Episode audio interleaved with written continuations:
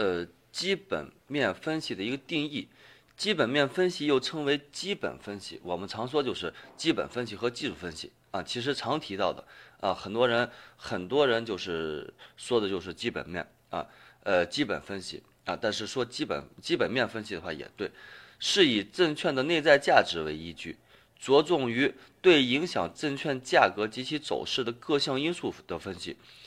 由此决定投资购买何种证券以及何时购买。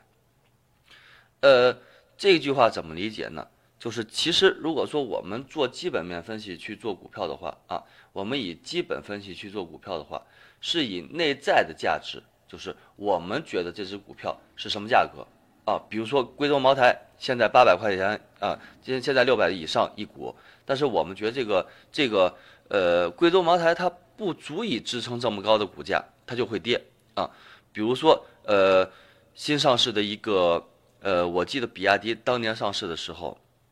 啊，它的价格很低，很多人认为它它的价格不应该这么低，啊，所以说的话，呃，就包括它的一个呃，就是每年的一个盈利，包括国家政策对这方面的一个扶持，啊，它的价格不应该这么低，所以说的话上市以后的话就涨得挺疯的，啊，呃，就各个方面对证券价格走势及其呃。走势的各项因素的一个分析，就是包括它的一个财务了，包括政策了，对它的一个影响啊，最后做后期的一个分析，由此决定购买何种证券以及何时购买。呃，给大家举个很简单的例子，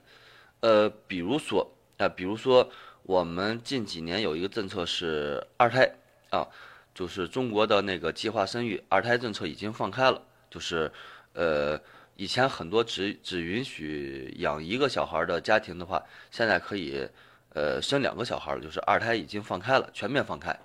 啊，就是如果说这个政策放开以后的话，就是股市上多了一个二胎概念。二胎概念的话，就包括一些啊，呃，妇幼保健这类的啊，包括一些幼儿教育，这一类型的话，其实都给划到了二胎概念里边。但是我们如果说我们去思考的话，让我们去思考的话，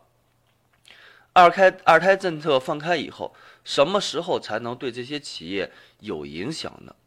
对吧？妇幼保健的话，最起码得在一年以后。啊，如果说是呃幼儿教育的话，应该在三年三年到五年，这个时候话才会实实在在的对这家企业。有一定的影响，啊，有一定的影响，不可能说是二今天放开二胎政策，明天就是，呃，中国多了多多了多少个二胎啊，多了多少个二胎家庭，那不可能，最起码会有一个准备，啊，呃，也就是说啊，一年以后，呃，很多人啊放开以后就开始要要二胎，然后的话，呃。就是妇幼保健这一块的话，会有一定影响，因为一年以后，包括一年到两年啊，两年到三年这个期间的话，是一个呃第一批二胎集中啊集中这个这个呃生养的一个过程。之后的话，也许三年到五年期间的话，第一批二胎啊他们才会接受幼儿教育。所以说的话，怎么也对呃这个这个利好啊，确确实实对市场来说的话是一个利好。呃，这个利好实实在在的话是对，呃，对企业有影响的时候是在三到五年啊，两年以后三到五年，这样才处于一个高峰期啊。后期的话，这样企业明显的会比较好做啊，会比较好做。但是如果说有了二胎以后的话，我们可以想象一下，就是别的企业有什么影响啊？就是呃，讲一个不算太呃。说得上去的吧，就是二胎因二胎呃政策，对一些消费来说的话，也许会有受到影响啊。比如说，呃，本身现在小孩的开销又大啊，压力也大，呃，对一些消费，比如说一些高端消费啊，人们就会呃就不会去消费去啊，就攒钱给给家里边小孩花，包括一些酒啊，一一一般的话，男人们爱喝点酒。啊，就是，但是有了小孩以后的话，一方面他忙得顾不上啊，没那么多时间去喝酒；再一个的话，呃，就是生活压力也会给他一些造成一些影响啊，也许就对就是间接的对这些呃对这些企业有了一些影响啊，但只是一个呃，其实几乎其实几乎呃关系不到，但是只是给大家举个例子啊，所以说二胎政策呃出来以后，我们可以在两年或者三年三年以后啊，我们看一下类似于呃一些呃母婴用品了，包括呃中国上市企业有那个呃贝因美，包括一些奶粉概念啊。类似于这样的企业，我们可以关注一下，啊，包括如果说现在比较低的话，我们可以重点关注。如果说它有一个上涨的一个呃趋势的话，那或者说在一年以后、两年以后的话，我们可以分低买入，因为它呃会受这个二胎政策影响。两年、三年以后的话，呃，两年、三年以后啊，会会有一波更好的盈利，要比现在的盈利要要要好很多啊，就是我们。啊，就是这一个信息对这个个股的一个基本面的一个影响啊，以及我们什么时候买啊，买什么样的时候买什么样的一个股票的一个分析，就通过一个政策啊，也是一个基本面的一个政策啊。基本面的话是二胎政策，个股的话属于母婴用品啊，完了利好这个母婴用品，所以说的话我们可以买入，其实就是这样的一个分析。呃，基本分析的假设前提是。证券的价格是由其内在的价值决定的，价格受政治的、经济、心理的等诸多方面的因素的影响而频繁变动，很难与价值完全一致，但总是围绕价值上下波动。啊，理性的投资者应该根据证券价格与价值的关系进行投资。呃，这句话去怎么去理解呢？啊，比如说这是。一只股票的一个价值，啊，它价值的话就是，如果说没有任何因素的影响的话，它就值啊十块钱啊，比如说它就值十块钱，啊，它值十块钱，然后啊，呃，价值我们认为它值十块钱，但是啊，但是它的价格的话一直在十块钱浮动，浮动，啊，最低时候八块钱，最高时候十二块钱，啊。呃，价格围绕着价值上下波动，啊，理性的投资投资者啊，根据价值与价格的关系进行投资决策，这个是什么理解呢？如果说我们觉得它值十块钱，跌到八块钱的时候我们买进，因为它的价格低于它的价值了，啊，涨到十二块钱的时候，因为它根本就不值十二块钱，而且它涨到十二块钱。我们就可以卖出，啊，等到它跌到十块钱的时候，我们没必要去买，因为它的价值等于它的价格，啊，它就值十块钱，现在十块钱，我们没必要买，对吧？所以说，等到它价格跌于低于十块钱，越低越好一个情况下，我们可以再次买入。等到它高于啊它的价值的时候，啊，价格高于价值的时候，我们再次卖出。啊，就比如说贝因美这只股票，现在的价格值十块钱，二胎概念出来以后的话，或许直接值到十五块钱，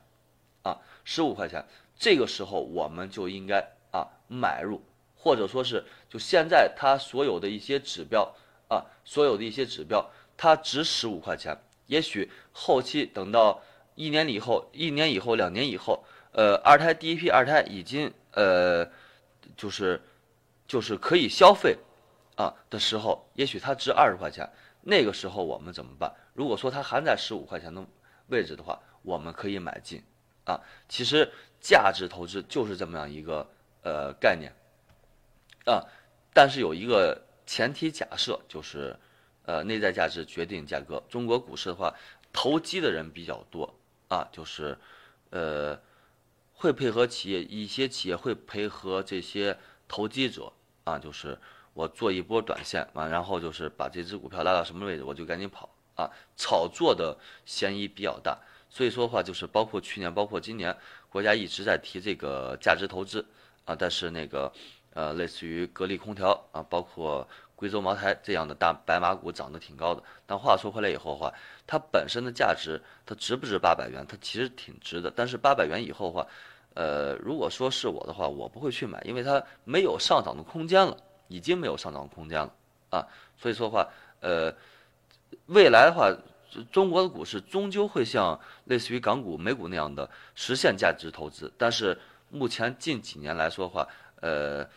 就是还很难实现。但是别管是政政治这方面也好，是呃规定也好啊，就是我们会越来越完善的往这方面走。所以说的话，后期啊，后期基本面分析挺重要的。目前来说的话，还是比较比较呃挺落后。那就是很多时候出来一个利好，只是为了配合配合这个主力出货啊，这点做的挺心痛的。为什么现在很多人